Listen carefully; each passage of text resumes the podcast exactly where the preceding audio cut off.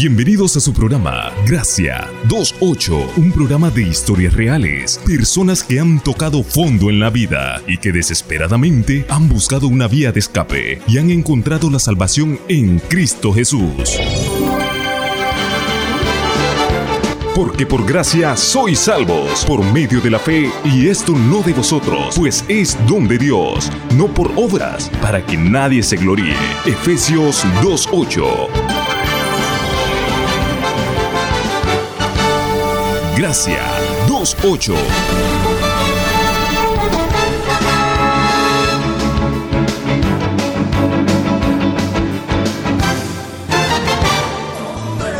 ¿Qué tal amigos? Bienvenidos y bienvenidas a su programa Gracia 28. Qué bueno volver a encontrarnos a través de esta estación radial y en este mismo horario. Quiero agradecerles por siempre estar pendiente de este programa que seguro está siendo de mucha bendición para cada uno de ustedes que nos escuchan siempre.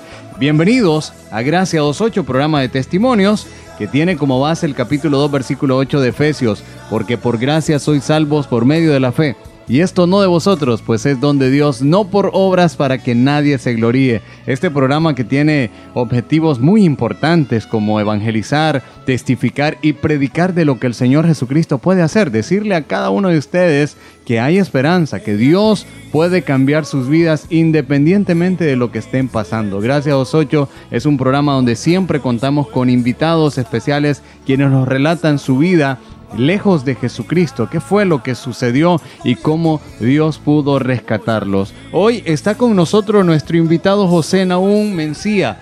Él es la persona que hoy estará compartiendo con nosotros un impactante testimonio. Por lo tanto, les pido a ustedes que no se desconecten de esta estación radial y que corran la voz, que hoy estaremos compartiendo junto a nuestro invitado este impactante testimonio. Bienvenido, José Naum Mencía. Qué placer tenerle aquí en nuestros estudios de Gracia 28. Muy buenas tardes, Dios los bendiga. Un gran privilegio poder estar en este lugar. Doy gracias a Dios por la vida de mi hermano Adolfo. Agradecerles y espero que escuchen mi testimonio, que un testimonio que puede cambiar muchas almas. Muchas gracias a usted por su tiempo, gracias por compartir con nosotros este impactante testimonio aquí en Gracia 28, que seguro será de mucha bendición para cada uno de nuestros oyentes. Pero quiero relatarles un pequeño resumen del testimonio que nos estará compartiendo nuestro invitado José Naum Mencía. Desde los 13 años comenzó a relacionarse con unos amigos en la calle, quienes lo introdujeron al mundo de las drogas. Y él queriendo olvidar el abandono de su padre, consumía todo tipo de drogas para supuestamente llenar el vacío, pero no era así. Ya a los 22 años comenzó a visitar una iglesia. Durante dos años todo marchaba bien hasta que se apartó de Dios y eso le trajo duras consecuencias que nos estará relatando en este impactante testimonio nuestro invitado José Naún Mencía. Pero quiero en este momento invitarles a poder escuchar un tema musical y luego vamos a estar de regreso aquí ya acercándonos a la primera parte de este impactante testimonio aquí en Gracia 28. Ya regresamos.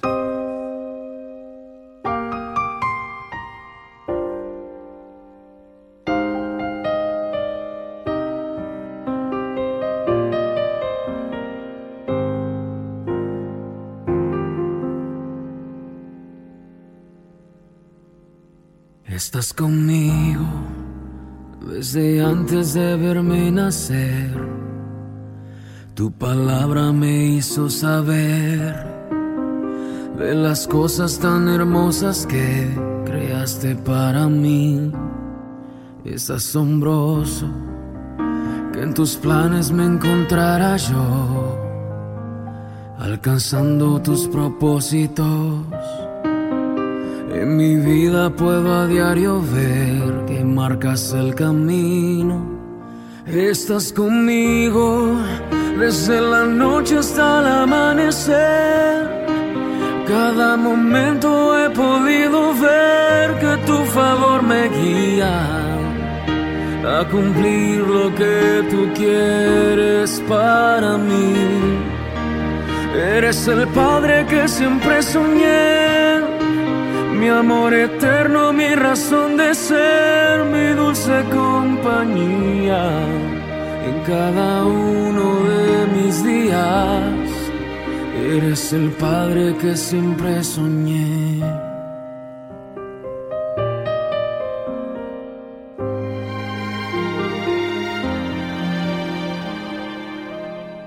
Estás conmigo a pesar de los errores que sabes bien pudiera cometer.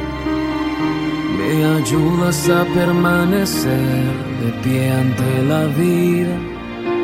Estás conmigo desde la noche hasta el amanecer. Cada momento he podido ver que tu favor me guía a cumplir lo que tú quieres para mí. Eres el Padre que siempre soñé, mi amor eterno, mi razón de ser, mi dulce compañía. Mm, estás conmigo y eres el Padre que siempre soñé mi amor eterno, mi razón de ser, mi dulce compañía en cada uno de mis días. Eres el Padre que siempre soñé.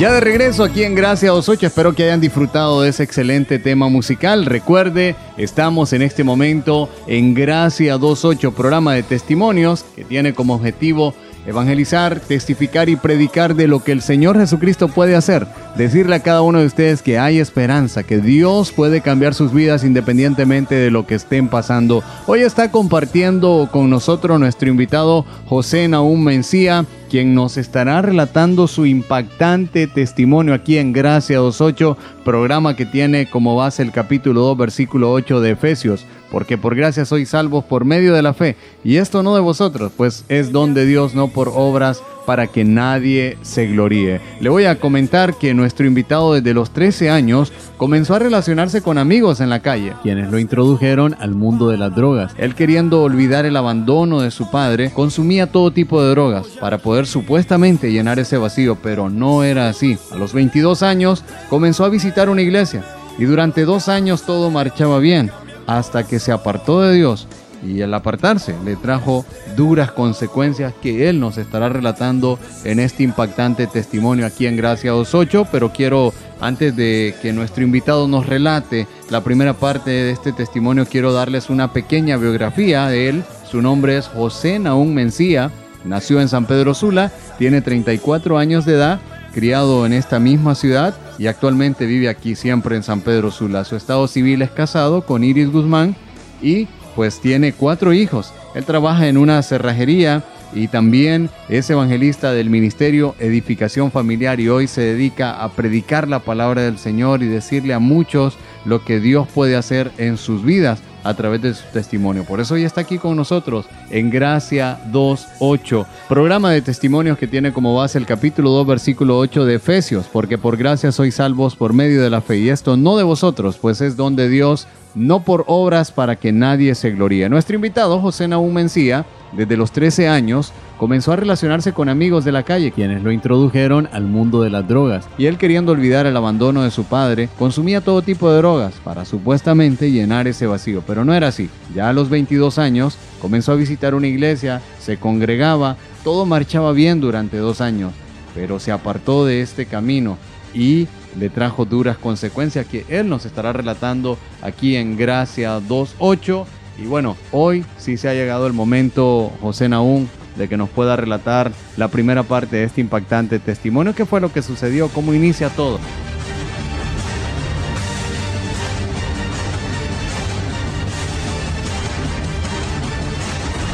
Fue algo muy duro y sufrido para mi vida durante mi niñez, que deseaba tener el amor de un padre y nunca lo pude tener. Y me refugié en los vicios, Me refugié en las calles, me refugié en las drogas y yo pensé de que iba a sentir el amor de mi padre, pero no me pudo llenar las drogas, no me pudo llenar nada. Yo me empapaba más y más y yo pensé de que ahí iba a encontrar mi felicidad. ¿Qué pasó con su padre, José Naum? Mi papá pues se fue de la casa, los dejó abandonados y nosotros pensamos de que él iba a volver porque teníamos un anhelo de que él volviera a nosotros y que lo diera el amor de un padre que deseábamos. Pues al tiempo lo mirábamos, pero él era un varón que andaba perdido en el alcohol también y a los 17 años los mandó a llamar. Fue algo duro de que él no podía morir porque él quería verlos y pedirlos perdón. Hasta que nosotros llegamos, él pudo fallecer, pero fue algo muy duro porque siempre anhelaba el amor de mi padre. Por eso yo me refugiaba en las drogas. Cuando mi padre falleció, fue algo muy duro para mi vida porque solo ella quedaba con mi madre y fue algo que mi madre siempre luchó por darlo lo mejor a nosotros, pero cuando estamos cegados sentimos de que el mundo los va a dar todo, que la calle los va a dar todo, pero eso es mentira. ¿Su madre quedó sola entonces al cargo de ustedes? ¿Qué hacía su madre, como dice usted, para sacarlos adelante? Cuando quedamos solos, mi madre, ella lavaba ropa, planchaba ropa para darle los alimentos de nosotros, porque éramos tres hermanos donde ella tenía que luchar pues para darles nuestros alimentos, darles nuestra comida. Ella lavaba ropa, ella planchaba, ella caminaba en las calles siempre planchando y lavando ropa. De esta manera ella los logró mantener y yo pensé de que íbamos a salir adelante, pero yo miraba más bueno, más bonito la calle, el mundo, porque el mundo los ofrece muchas cosas. O sea que amigos le ofrecieron en algún momento un tipo de droga y usted accedió para poder llenar el vacío que sentía por la ausencia de un padre. Empecé a conocer muchos amigos más y más y varones que se criaron conmigo, ellos crecieron y más crecieron, eran mayor que mí y empezaron a darme vicios y yo empecé a llenarme. Yo me deleitaba, se los digo, me deleitaba en las drogas.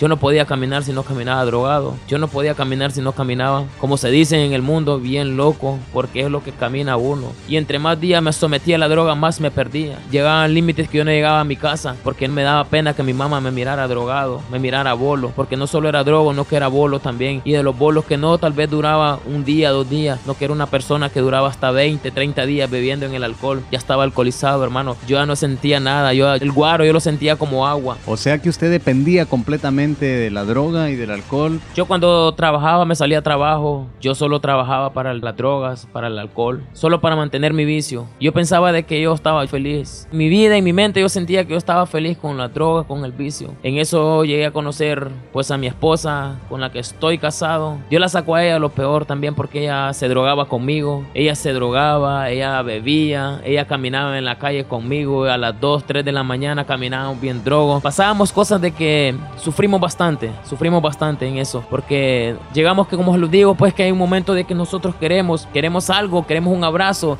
y pensamos de que ese abrazo en el mundo lo van a dar. ¿Usted conoció entonces a su esposa en la calle? Yo conocí a mi esposa en la calle cuando tenía 24 años, yo conocí a mi esposa. En ese mundo, ahí. En el mundo, en el mundo de las drogas, en el mundo del alcohol, yo la conocí a ella y... ¿Cómo fue eso? Los conocimos en, en, la casa de, de, mi suegra. Ella llegó y empezamos ahí a beber, como dice, va, los amigos empezamos a beber beber y a beber y así la fui conociendo a ella. Y ella también le gustaba la droga, le gustaba el vicio, pero lo seguimos empapando más y más. Pero sabemos de que el, el vicio de que ella caminaba, yo le inducía más a ella, ella me inducía a mí y así íbamos, los íbamos hundiendo más y los íbamos hundiendo más en las drogas y en el alcohol. Y nada de eso llenaba el vacío que usted Nada de eso llena el vacío. Nada de eso puede llenarlos el vacío porque sentíamos que seguíamos más y más y es duro porque yo quería beber, yo buscaba una excusa y yo decía, no es que me peleé y voy a ir a tomar. No es que me peleé, voy a ir a drogarme. Eso siempre buscamos una excusa para seguir drogándolos. Buscamos una excusa para pelear en nuestros hogares, en nuestro matrimonio,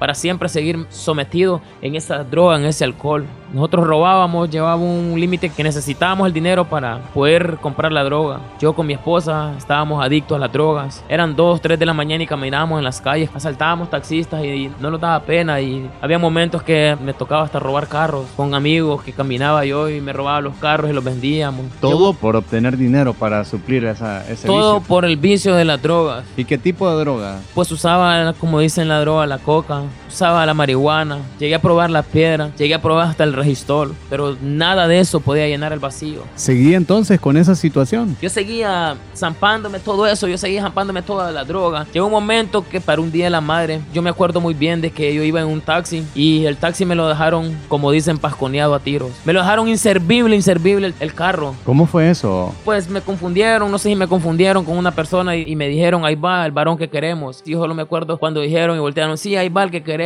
Dice, y empezaron a disparar, a disparar más de 65 tiros en el taxi. Y yo no tengo ni un tiro en mi cuerpo. Pero ¿qué pensamos cuando andamos en el mundo? Que somos tigres, que somos despabilados, que yo soy más rápido. Pero no, sabemos que es una mentira de Satanás. Eso es lo que usted pensaba. Eso es lo que yo pensaba. Eso es lo que yo pensaba porque cuando caminamos en ese mundo pensamos de que nosotros somos despabilados, como dice, que somos pantera, que somos tigres, que nada los puede pasar porque no me pegó ni un tiro porque soy despabilado. Más de 65 tiros y yo fui a ver el carro y todavía lo miré. Y el varón que andaba conmigo solo le pegaron un tiro en el pie de los 65 tiros. Y ahí fue donde me decían que buscara y que buscara de Dios. No, estaba cegado yo porque no creía todavía. O sea que ni viendo el milagro que había sucedido. Ni viendo igual. el milagro, ni viendo el milagro que me había pasado, quería buscar. Yo seguía en lo mismo porque yo estaba adicto a las drogas y al alcohol. Llegaron a la casa, le dijeron a mi madre, Maribel, Maribel, mataron a Chepe porque yo soy conocido cuando en la colonia donde yo vivo como Chepe. Maribel, Maribel, me mataron a Chepe, está tirado en un taxi. O sea que lo hacían muerto a usted. me hacían muerto porque el taxi quedó inservible. ¿Cuál fue la reacción de Maribel, su mamá? Bueno, cuando llegué estaba descontrolada, se descontroló de una manera exagerada. Pero en eso yo aparecí por otro lado. Yo me salté un muro, todavía me salté un muro y todavía me voltearon a ver los varones. Yo me salté un muro, yo no sé cómo lo brinqué, no sé cómo, cómo se los digo. Yo decía de que era despabilado, que era tigre, que aquí por allá, que me brincaba los muros porque yo era, no podían conmigo. Pero era mentira. Yo salté el muro, llegué de mi madre, llegué todavía, me quedé en la casa en lo- donde vivía mi madre y todavía me andaban buscando y decían y me hablaban por teléfono, Chepe, andate que te andan buscando, andate porque te quieren matar, andan con granadas. Llegaron a un límite donde dijeron que, que mi madre era bruja, pero no porque mi madre es cristiana. Ella siempre ha perseverado en los caminos del Señor. O sea que aún siendo su madre cristiana, usted había agarrado este mundo de las drogas y de los vicios y ya con personas que andaban haciendo lo malo. Conoce a la que ahora es esposa y también en este mundo. Sí, después de la tirazón yo llevé un mundo de que me decían que me fuera de la colonia, que me fuera del barrio porque me iban a matar. Llegó un momento donde yo decía que si me matan, pues que sea lo que sea, decía yo. ¿Por qué? Porque ya caminaba cegado, ya caminaba con la droga, que ya no sentía nada. Ya empecé a someterme más en el mundo, más en el mundo. Caminaba armado. Ya después ya no tenía miedo en las calles. Yo pensé de que, que ya con la arma ya a mí ya no me iba a pasar nada. Pero no, eran mentiras. Pero ahí es donde yo llego, yo empecé a llenarme más y más. Yo caminaba ya con gente más mala. Ya caminaba con personas de que no se amagaban para quitarle la vida a otra persona. No le quité la vida a nadie, pero sí caminaba bastante con personas malas, personas que no se tocaban el corazón para quitarle la vida a otra persona. O sea que este mundo de la drogadicción a usted lo relacionaba más y más con personas que andaban haciendo otras cosas eh, que también eran delitos. Sí, cuando ya empecé yo a meterme más en las drogas, empecé a conocer más gente, yo me empecé a, a meter con personas más, me crié con un varón como hermano. Fue duro pues porque yo caminaba con él, porque tal vez yo me decían de que tenía problemas con alguien, tenía problemas con otra persona, tal vez porque me equivocaban, me confundían con el varón que yo caminaba. Siempre tuve ese problema porque decían que era familia mía y que iban a terminar conmigo, pero siempre había algo que me guardaba. Para mí fue duro al saber de que solo había alguien que podía llenar ese vacío, pero todavía no quería aceptar yo. Me seguía hundiendo y no solo yo, no que arrastraba a mi esposa, yo la llevaba más allá, más allá. Llegó un límite donde mis hijos yo no les tenía amor, porque yo llegaba a drogo, llegaba a bolo. Yo solo les decía hola y váyanse, porque yo pensaba de que ni mis hijos podían llenar. Yo solo sentía que era la droga y el alcohol. ¿En algún momento buscó ayuda usted? Yo buscaba ayuda, llegó un tiempo que quise buscar del Señor. Llegaba, solo duraba dos meses, tres meses.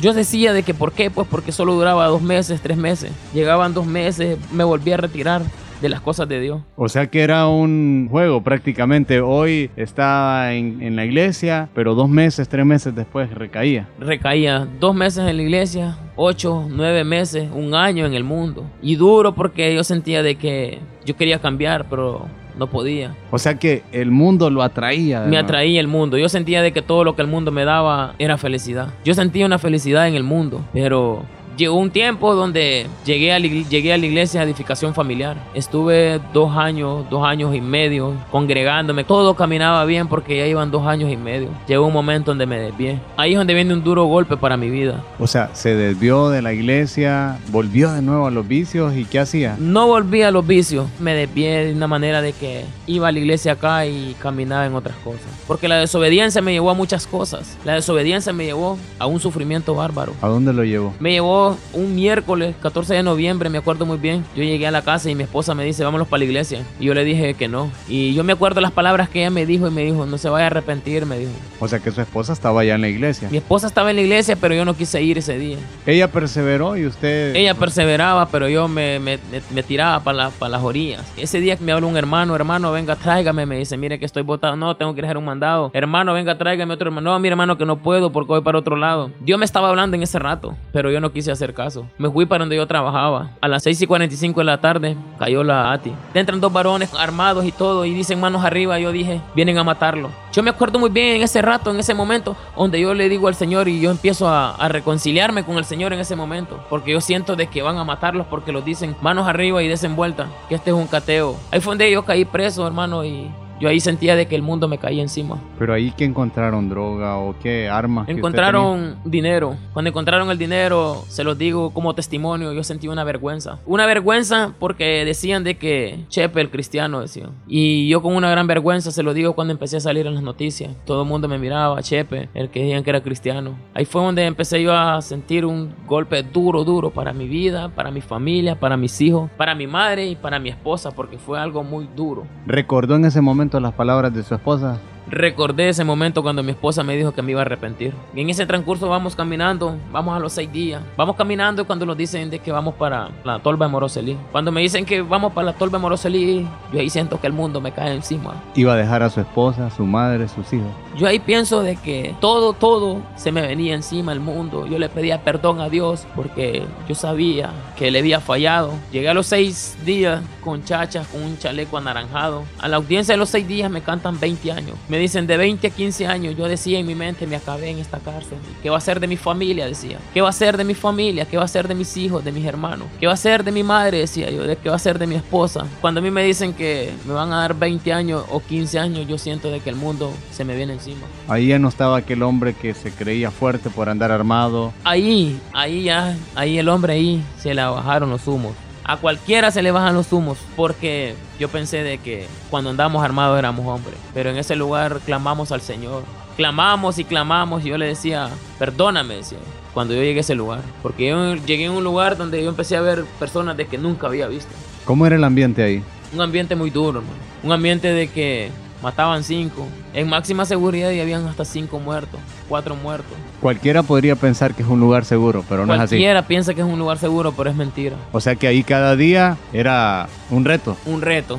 Ahí no se sabía si iba a amanecer vivo o, o seguía. Ahí no sabía si, si, a quién le tocaba o no sabíamos nada. Solo se escuchaba ahí el Solo ruido. se escuchaba que habían, dije, hay cuatro muertos. Los sacaban de un módulo, sacaban de otro y cuando yo decía, Señor, yo pensé de que ahí yo iba a fracasar. ¿Usted quería retroceder el tiempo, Naum? Yo le decía, yo decía que retrocediera el tiempo para no volver a hacer lo que había hecho, porque yo pensé de que lo que yo hacía era bueno. Llegó el momento donde empezaron los abogados y los dijeron, no, que a los seis meses salen ustedes, alegre. No, que al año salen, alegre.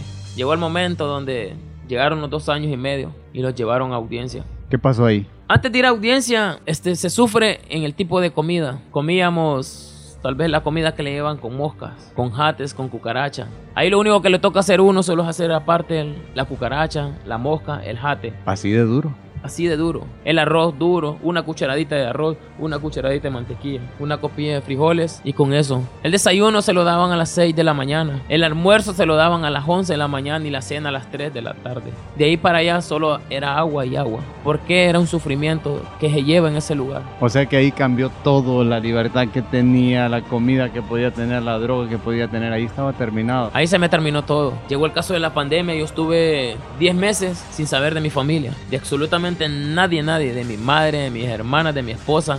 De nadie, de mis hijos. No, no supe nada, nada. A los 10 meses no supe nada. ¿Y qué pasaba con los amigos que andaban con usted, que lo introdujeron al mundo de las drogas? ¿Iban a visitarlo? Ahí pude echar de ver de que no hay nada. Ahí pude echar de ver de que si no hay amigos en el mundo, es raro y contado, se los digo.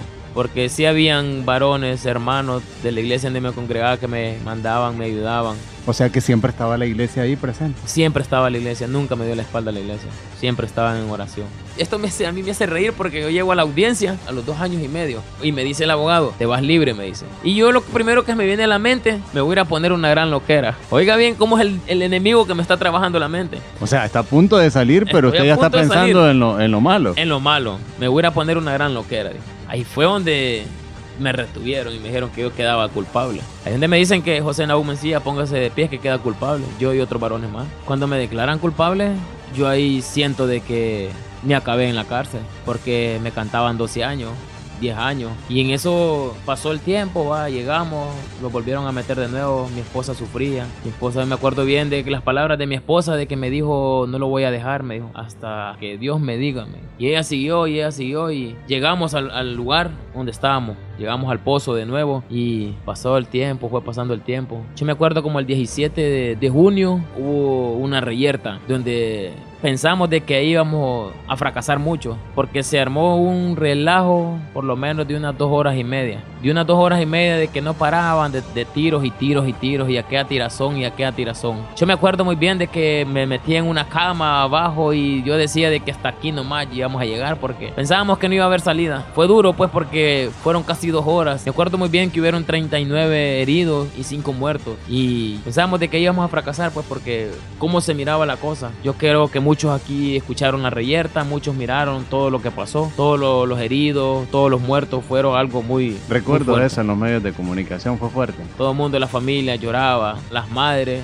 mi esposa destrozada por un lado, porque yo siempre me salía a jugar pelota, pero ese día me acuerdo bien que no quise ir a jugar pelota. Me quedé ese día adentro. O sea que el haberse quedado evitó también de que fuese parte usted de esa tragedia. Evité porque no sé qué me hubiera pasado. Ahí estaba Dios. Ahí estaba Dios porque mire de que varias personas de las iglesias, varios hermanos de la iglesia salieron, dos salieron heridos. O sea que eh, esto provocó un temor más por su vida. O sea que ahí pensó usted, me acaban de sentenciar, pasa esto, aquí va a terminar mi vida. Sí, dije yo, hasta aquí nomás llegué. Hasta aquí nomás me acabé, dije yo. Fue algo duro. Créame que fue algo muy duro. Cosas de que miramos, ahí en ese lugar se miran cualquier cosa y cosas horribles. Impactante testimonio el que hoy nos está relatando nuestro invitado José Naúm Mencía, quien desde los 13 años comenzó con amistades quienes lo introdujeron al mundo de las drogas. Él queriendo pues superar el abandono de su padre, como nos ha comentado, su padre falleció de tanta bebida y esto se estaba repitiendo en él, pero eh, a los 22 años, queriendo buscar un cambio, comenzó a visitar la iglesia. Y es ahí donde estuvo varios meses, luego recaía, pero llegó un momento en que estuvo dos años sirviendo al Señor, todo marchaba bien, según él nos ha relatado,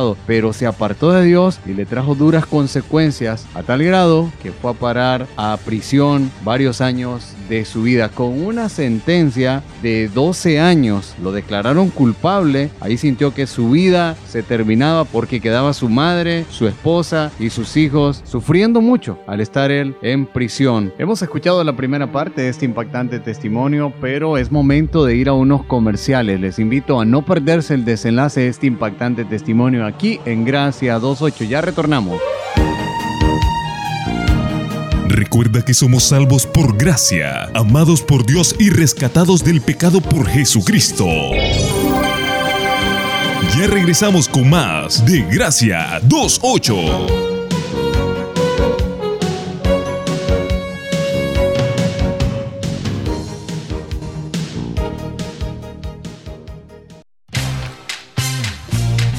Distanciamiento no nos ha separado. Al contrario, ahora estamos más cerca de ti. Con la mejor música, el mejor contenido, la mejor locución, el mejor mensaje y por supuesto, con la mejor compañía. Logos FM, indiscutiblemente la mejor. Logos FM 104.9, una radio diferente.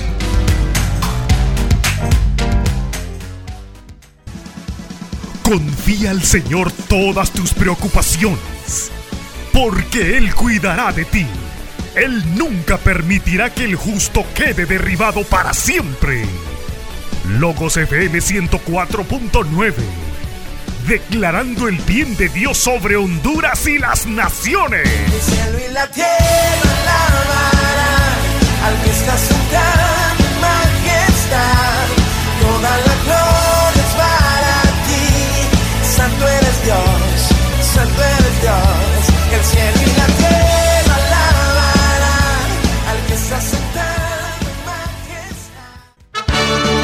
La gracia de Dios no tiene límites. Continuamos con la segunda parte de Gracia 2.8.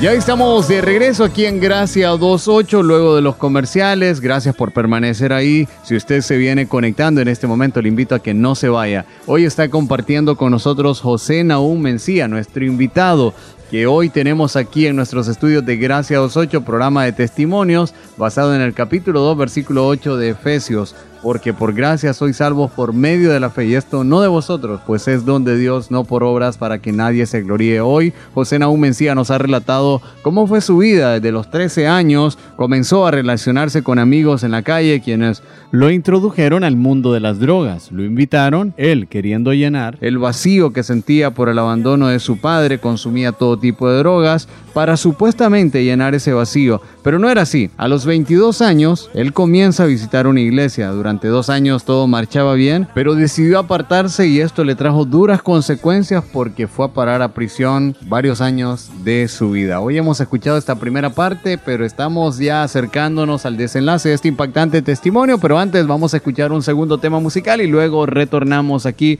en Gracia 28.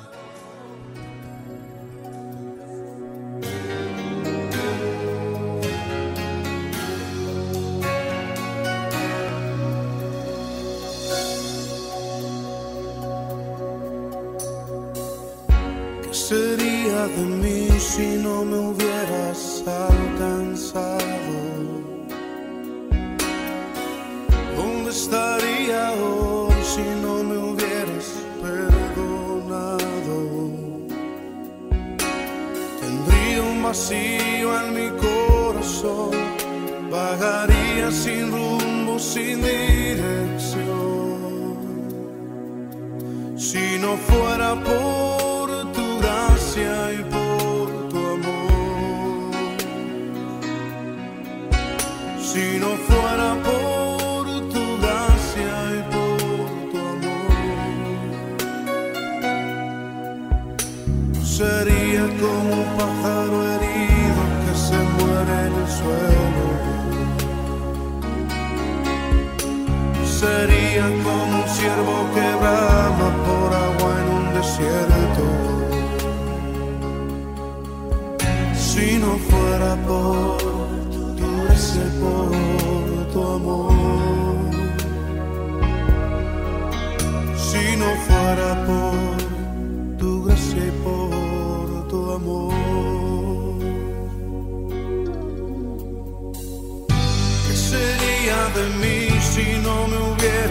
alcanzado? ¿Dónde estaría hoy si no me hubieras perdonado? Tendría un vacío en mi corazón, vagaría sin rumbo, sin dirección. Si no fuera por tu gracia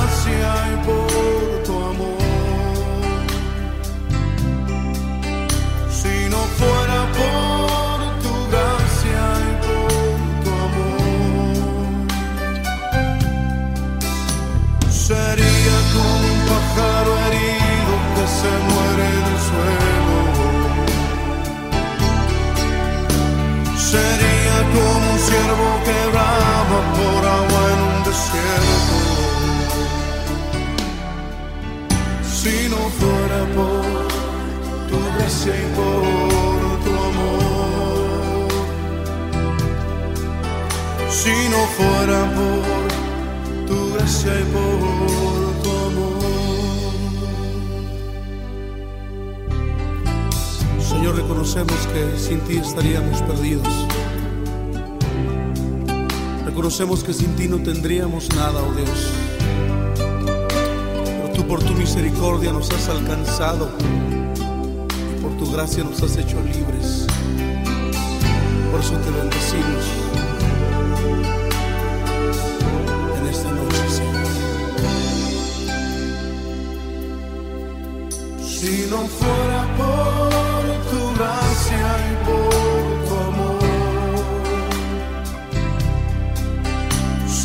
fuera por tu gracia y por tu amor,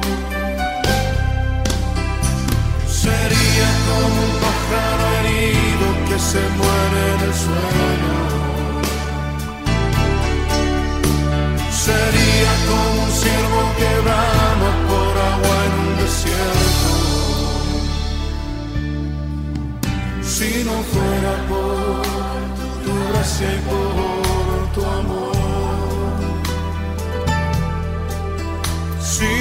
fuera por tu gracia y por tu amor. Si no fuera por tu gracia y por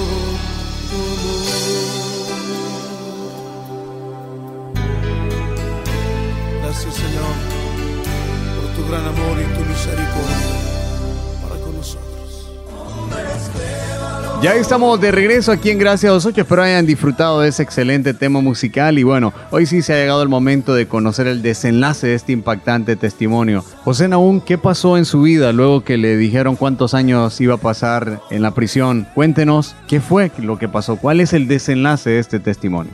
Cuando me declararon culpable me dijeron de que me iban a dar de 12 a 10 años. Yo dije ahí me acabé, hasta aquí nomás llegué. Pero había algo poderoso de que pude reconocer el verdadero amor en Dios. Ahí fui a conocer el verdadero amor de Dios, porque sabía de que ya no me podía apartar del Señor. Porque ahí fue donde fui a conocer, donde dije sí, hay un Dios que transforma, hay un Dios que cambia y hay un Dios que restaura. Ahí fui a conocer donde dije sí, fue- hoy conozco a aquel que resucitó al tercer día, aquel que entregó su vida por mí, por mis pecados. Y ahí empecé a conocer del Señor más y más, me empecé a someter con el Señor.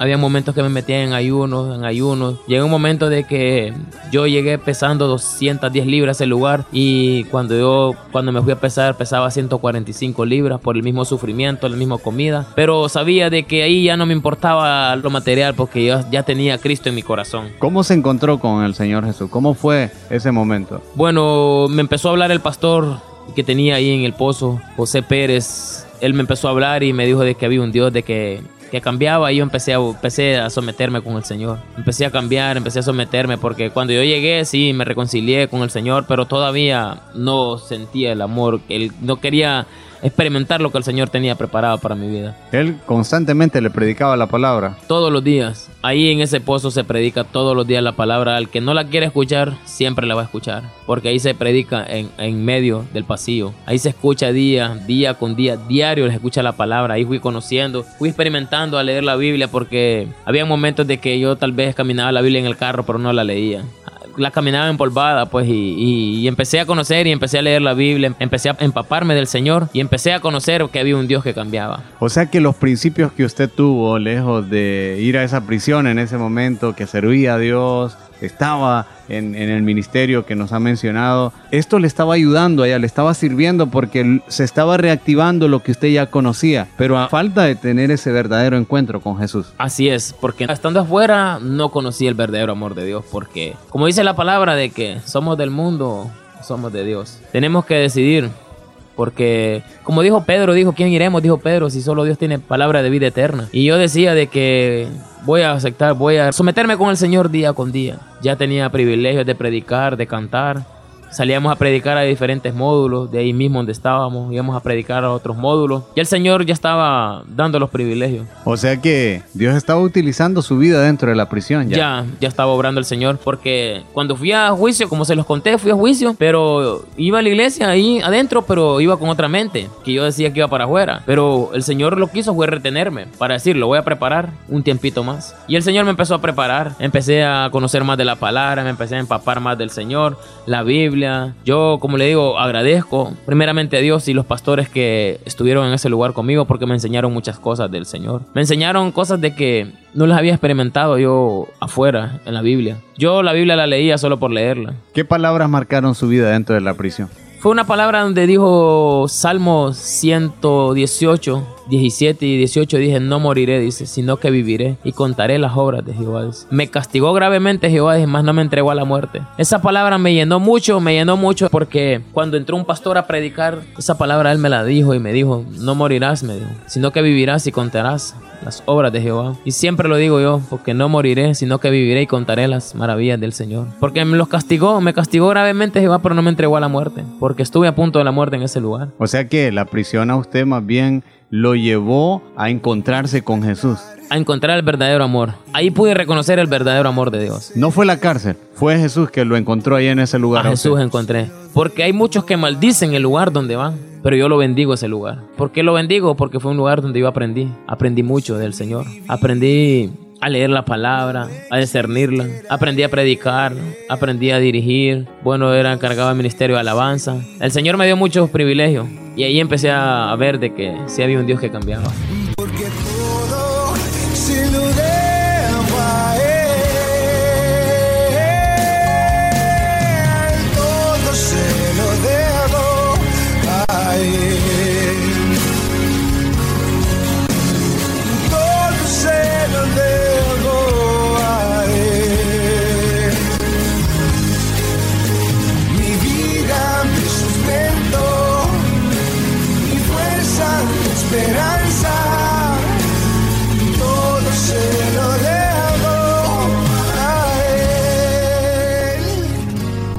Que ya empezó a ambientarse, ya empezó a tener otra esperanza en su vida, una luz que ya Una le iluminaba ese camino de. Una luz. Llegó, pasó un tiempo, cuatro meses tenía cuando mataron a mi hermano, estando yo en la cárcel. Mataron a mi hermano y fue duro para mí porque no lo pude ver. No pude ver a mi hermano, yo deseaba darle un abrazo, abrazarlo, pero el Señor ya me había, ya me había hecho sentir de que algo estaba pasando. Pero el- a mi hermano lo matan un miércoles 17 de abril.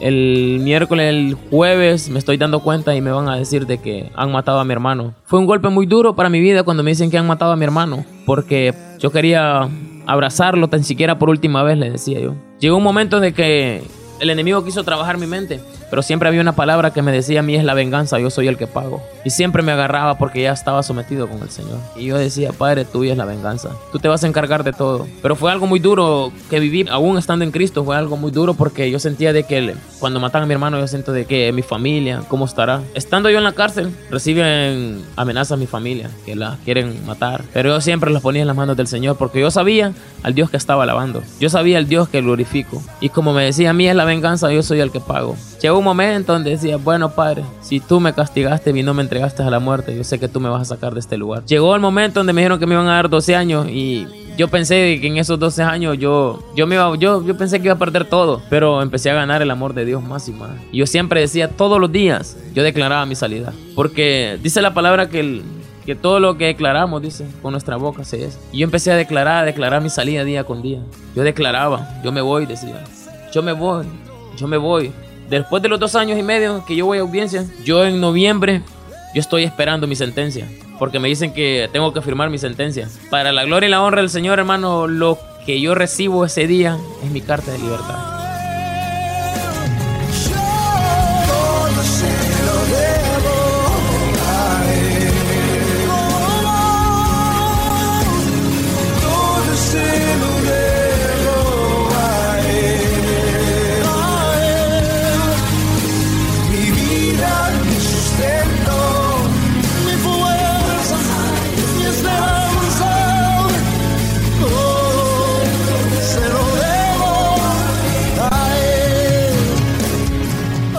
Óigame, o sea, usted está esperando una sentencia para más años en la prisión y le dan la sorpresa de que es su carta de libertad. Es mi carta de libertad. Yo estoy esperando firmar los 10 años, los 12, 10 años que me están cantando en noviembre, porque estamos cumpliendo 3 años. 3 años, 10 días, el Señor me sorprende. Pero más antes yo me someto a 5 días de ayuno. Y yo le digo al Señor, tú me vas a sorprender, pero no sabía que me iba a sorprender con mi salida. Tú me vas a sorprender, le dice al Señor. ¿Qué pasó en usted? ¿Qué hizo? ¿Qué reacción tuvo? No lo creía. Se lo digo, no lo creía porque solo de acordarme yo siento algo que, que el Señor siempre los ama, aún andando en, en- pecado, aún cuando pensamos de que todo se los ha terminado, cuando pensamos que todo se los ha venido abajo, no, hay un Dios que cambia, que restaura, hermano. Hay un Dios que, que edifica familia. Tal vez yo pensaba que iba a perder mi familia, pero Dios siempre me la cuidó y siempre me la guardó. Cuando a mí me dicen de que, que espere la sentencia, para mí fue algo duro, pero yo me acuerdo muy bien ese día de que va a haber un culto unido, cuatro módulos, las cuatro iglesias. Yo siento un gozo en mi corazón que yo lo, le cantaba, yo brincaba, yo danzaba. Porque hay muchos que piensan de que cuando uno está privado de libertad, piensan de que uno lo hace por miedo o por un refugio. Hay muchos que dicen que él anda metido en las cosas de Dios por miedo, que lo vayan a matar. Por miedo que esto, que miedo. No, yo lo que yo siempre decía, el miedo mío es irme para el infierno. Ese era mi miedo. Yo siempre se lo decía porque decían, aún me decía anda así porque tiene miedo. Pero yo sabía el Dios que estaba alabando. Yo sabía el Dios que estaba glorificando porque yo sabía que Dios iba a hacer un milagro en mi vida. Yo me acuerdo ese día que yo me meto a cuatro o cinco días de ayuno. Días de ayuno, días de ayuno. Yo me acuerdo el lunes estoy entregando el último día. A las 3 de la tarde estoy entregando. Yo me acuerdo bien de que estoy quebrantado, quebrantado. Diciéndole al Señor, tú me vas a sorprender. Pero yo le digo al Señor que me va a sorprender. Pero no sé, no creo que va a ser mi salida. Yo pensaba que en otras cosas. El día lunes que estamos todavía me dice un varón, yo creo que los hicieron una audiencia. Me. Ah, dije yo, tal vez por los años les dije todavía. No, me dije, porque si los dan la audiencia, me, los vamos libres. me. Yo siento que el corazón se me sale. Y yo me voy a clamarle. Porque en la cama donde nosotros vivimos no crean que es cama normal, es una cama de cemento. Donde nosotros dormíamos en una cama de cemento. Vivíamos, era la Bartolina donde estábamos, eran para nueve personas, pero vivíamos 15, hermano. Teníamos una, una Bartolina de cristiano. Ahí lo gozábamos, ahí lo, lo gozábamos, pues lo vivíamos ahí porque estábamos viviendo el evangelio. Vivíamos una, una locura cuando yo empecé a conocer ya de Dios, de verdad, de verdad. Yo viví una locura en la tolva. Y como se lo digo, no maldigo ese lugar, yo lo bendigo. Llegó ese día y yo me acuerdo muy bien de que llegó ese día cuando gritan y dicen, ese Mencía va libre. Cuando dice Mencía va libre, mi cuerpo empieza a temblar. Porque yo no creo. Vaya Mencía, regale la ropa, me dicen. Yo no creo todavía que voy libre. Porque yo estoy metido en los 12 años, en los 10 años que tenía que hacer. Pero el Señor me sorprendió a los 3 años, 10 días. El Señor me sorprendió de una manera exagerada y yo digo, es el mejor regalo, Padre, que tú me has dado, mi libertad. Yo salgo gozoso de ese lugar. Yo empiezo a regalar a los hermanos la ropa. Porque ahí pasamos necesidad de ropa. Pasamos necesidad hasta de un par de calcetines. En algún momento llegó a pensar cómo me encantaría que todos los que quedan acá fueran conmigo. Es duro, se lo digo ante los ojos de Dios, es duro porque en ese momento yo quisiera que todos los hermanos, compañeros que pasan vinieran conmigo. En ese momento, cuando me dijeron que voy libre, un día antes, un hermano de la iglesia me usted está loco, hermano, me dijo. Que piensa que se va a ir libre. ¿Usted cree que yo voy a pagar ese dinero? Mire, hermano, yo soy el Dios que alabo, le. No sé usted cuál Dios alaba, le digo. Dame, usted está loco. El día miércoles que me están yendo a sacar libre, hermano, hermano, los vemos, le. Ya vio el Dios que yo alabo, le dije. Porque sabía que era un Dios vivo. Aquel que resucitó al tercer día, ese Dios. Y sigo alabándolo. Cuando yo salgo libre, hermano, este, pasa algo de que yo llego a la casa, la mente yo la llevo turbida porque nunca me había visto en un espejo. Los espejos que teníamos ahí eran espejos de aumento. Cuando yo me miro en un espejo, yo me miro la cara demacrada, que solo pesaba 140 libras, después de pesar 210 libras. Llegó el momento donde salí agradecido con el Señor y empecé a congregarme de nuevo a la iglesia. El enemigo se me quiso levantar. Hubo una persona que me mandó a dar fecha para mi muerte. Me dijo el varón de que me daba hasta el 23 de diciembre.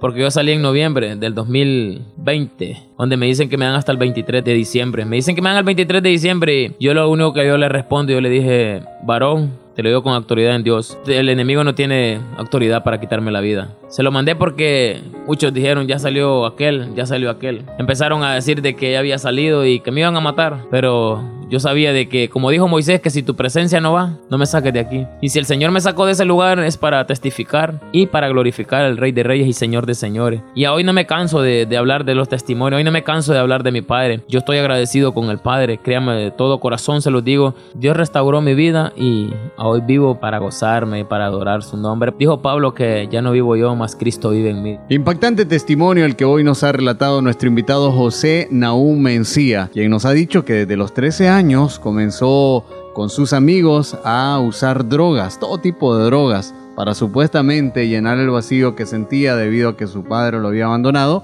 pero a los 22 años, como nos ha dicho, comenzó a congregarse en una iglesia. Durante dos años todo marchaba bien hasta que se apartó y eso le trajo duras consecuencias a tal grado que fue a parar a prisión muchos años de su vida y pues hoy nos ha relatado lo duro, lo difícil, pero dentro de todo esto que sucedía en prisión, tuvo ese encuentro con Jesús. Y es que nuestro Padre Celestial va a esos lugares donde muchos no quieren ir para encontrarnos, para poder salvarnos, librarnos de cadenas de opresión, librarnos de ese mundo. Y eso es lo que sucede con José Naúm, porque luego que le han sentenciado 12 años de prisión, se reduce a muy pocos años y sale de ese lugar con una sonrisa, agradecido con Dios por el cambio que ha hecho en su vida, porque dentro de prisión ya predicaba, ya hablaba la palabra, se sometía a Dios y hoy sigue sirviéndole a nuestro Dios Todopoderoso, cosas que solamente Él puede hacer. Lo mismo puede suceder con tu vida. Estamos a punto de finalizar este programa, pero no me gustaría que nos fuéramos sin antes que tú puedas dar un paso de fe, tú puedas hoy encontrarte con ese Dios que puede cambiar tu vida, restaurarla como lo ha hecho con José Nahum en sí. Y para eso yo quiero darle este espacio a, a, nuestro invitado para que él pueda hacer una oración de fe. Si tú hoy decides entregarle el control de tu vida a nuestro Dios, este es el momento. Si tú escuchaste mi testimonio, pues quiero decirte y invitarte de que no permitas de que vayas a fracasar como lo hice yo. No permitas de que si estás a punto de, de fracasar, hay todavía tiempo.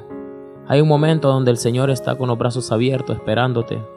Porque tal vez has dicho que no le has hallado entrada, pero el Señor sí está esperando. El Señor te está esperando con los brazos abiertos.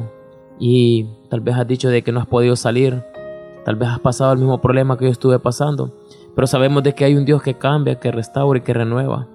Yo te invito este momento de que si quieres aceptar al Señor, quieres que el Señor more en tu vida, ahí donde estás, levanta tus manos, cierra tus ojos y repite conmigo, Señor Jesús, ahora te pido que me perdones. Señor, te pido que perdones mis pecados, que entres en mi corazón. Quiero aceptarte como único y salvador en mi vida que seas tú perdonando mis errores, mis ofensas, que seas tú guiándome día con día, sacándome de este lodo cenagoso, que seas tú guiándome por buen camino, que seas tú tomando el control de mi vida y de mi mente, que ya no pueda andar en los mismos que ando, que ya no pueda andar en las calles, en el mundo que he andado. Padre, que seas tú perdonándome mis pecados, limpiándome, Señor Jesús. Padre, que seas tú limpiando mis pecados, mis errores, mis ofensas. Tú eres el único que perdona multitud de pecados. Padre, yo te pido, Señor Jesús, que seas tú, Padre. Que seas tú, Señor Jesús, perdonando cada pecado, Padre. Perdonando cada ofensa, Señor Jesús. En el nombre de Jesús. Amén. Si tú hiciste esta oración, quiero darte la bienvenida al mejor camino, al camino de Jesús. Él dijo, yo soy el camino, la verdad y la vida. Por lo tanto, Tú eres parte de esta familia, tenemos un mismo Padre. Gracias de verdad por hoy haber repetido esta interesante oración que te va a cambiar la vida, porque es el momento donde tú le entregas el control de ti a nuestro Dios. Si tú hiciste esta oración, quiero darte la bienvenida al mejor camino, al camino de Jesucristo, al mejor camino, el camino, la verdad y la vida. Hoy se marcará un antes y un después porque has decidido entregarle tu corazón a las riendas de tu vida para que él tome control.